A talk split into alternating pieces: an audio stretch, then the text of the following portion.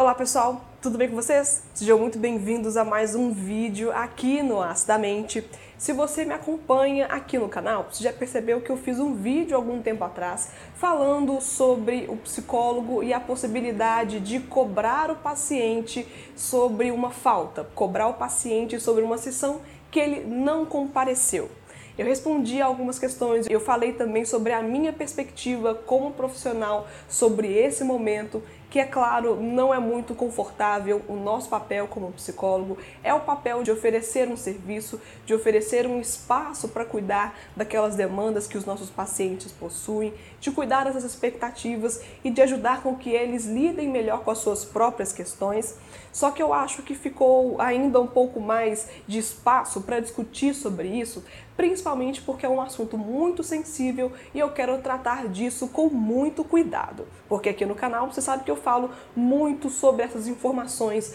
de psicologia, psicoterapia, saúde mental e esses universos assim que abrangem esses mundos. E hoje eu preferi trazer um outro olhar um pouco mais técnico, um pouco mais do nosso próprio código de ética do profissional para explicar como que funciona essa questão. Eu entrei em contato com o Conselho Regional de Psicologia aqui da minha região, eu sou de Belo Horizonte, e recebi algumas respostas que eu acho que são interessantes passar para vocês que estão interessados nesse processo, que são clientes, pacientes de outros profissionais de psicologia ou que estão interessados em saber mais sobre esses assuntos, e eu decidi trazer esses comentários para vocês. Já de início eu recebi a resposta de que não há um direcionamento dos conselhos a respeito da necessidade ou da possibilidade, da obrigatoriedade de cobrar pacientes pelas sessões que eles confirmaram, que eles agendaram com o profissional, mas de que não compareceram por um motivo ou outro.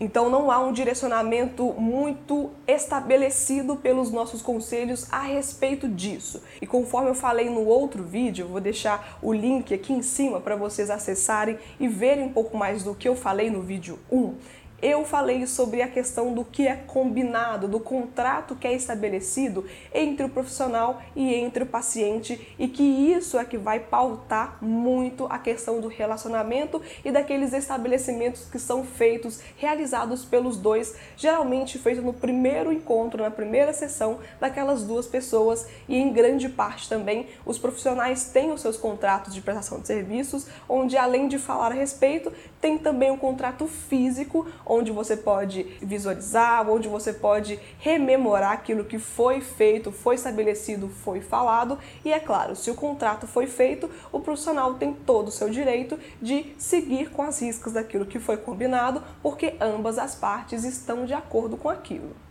mas o Conselho Regional aqui de Belo Horizonte comentou sobre a necessidade de, mesmo que o profissional tenha estabelecido esse contrato, mesmo que não tenha uma regulamentação pautada sobre a necessidade ou a possibilidade dessa cobrança, eles ressaltaram muito que é necessário que o profissional siga o seu próprio código de ética. Que é claro, isso é uma das coisas que a gente mais escuta na formação acadêmica, e é claro que o profissional atualizado, o profissional responsável, não se esquece de cumprir essas regulamentações que sim pautam a nossa experiência como profissional e a nossa prestação de serviços para os nossos pacientes ou clientes. Então a gente tem aqui alguns artigos que eu acho que são importantes ler para vocês, para vocês terem em mente do que, que a gente fala sobre essas questões de relacionamento com o paciente, com o cliente, como que deve ser feito e quais são os parâmetros que a gente tem que se posicionar para tomar cuidado nesse tipo de atuação. Vou ler para vocês aqui o artigo número 4, que fala sobre a remuneração pelo trabalho do psicólogo. Primeiro pontinho, parágrafo A levará em conta a justa retribuição aos serviços prestados e as condições do usuário ou beneficiário. Isso também a gente fala no nosso primeiro encontro, pelo, particularmente eu como profissional, tento sempre pautar muito pela condição, pela expectativa do paciente, tentar equilibrar muito aquilo que eu desejo, aquilo que eu posso oferecer com aquilo que o paciente, com o cliente está apto a pagar pela prestação dos meus serviços. Isso é uma pauta e isso está fixado no nosso código de ética. Pontinho B. estipulará o valor de acordo com as características da atividade e o comunicará ao usuário ou beneficiário antes do início do trabalho a ser realizado. Também é uma questão a ser pautada, a ser estipulada no primeiro encontro, que é fixar um valor do atendimento com o paciente e, é claro, ele pode optar ou não por continuar o processo com o psicoterapeuta se ele achar que aquele valor é justo, se ele achar que consegue encaixar aquilo no orçamento pessoal dele. Pontinho C assegurará a qualidade dos serviços oferecidos independente do valor acordado. Não precisa nem comentar sobre isso, porque parece que é muito claro, isso é muito óbvio em qualquer prestação de serviços que você for oferecer, seja como psicólogo ou qualquer outro profissional que está em contato com o seu cliente, com o seu paciente. Enfim, eu não tenho muito o que comentar sobre isso.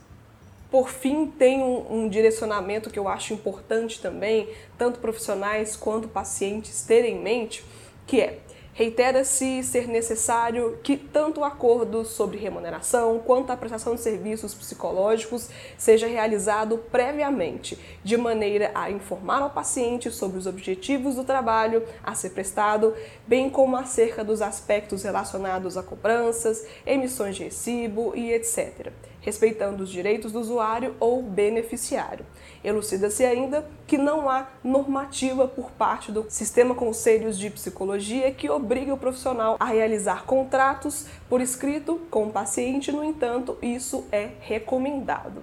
Ou seja, a gente pode ver tanto no último vídeo que eu divulguei falando sobre essa questão, a gente pode observar também nessas normativas que eu li, que eu pesquisei e recebi uma resposta do Conselho Regional de Psicologia aqui de Belo Horizonte falando mais sobre isso. Ou seja, tudo a gente pode perceber que ele tem que zelar pela segurança das informações do paciente, ele tem que prestar um bom serviço independente do valor que foi estabelecido, tem que ser informado essas questões de cobrança, de valores, de como que vai arcar esses meios burocráticos do trabalho, mas que são importantes sim de serem discutidos. Então, gente, não tem uma normativa sobre isso, isso é muito da comunicação. A comunicação é muito importante. Pergunte sempre que tiver dúvidas, leia o contrato de prestação de serviços sempre que você tiver alguma dúvida, pergunte antes de assinar se tiver alguma questão para você. Se você não está de acordo com isso,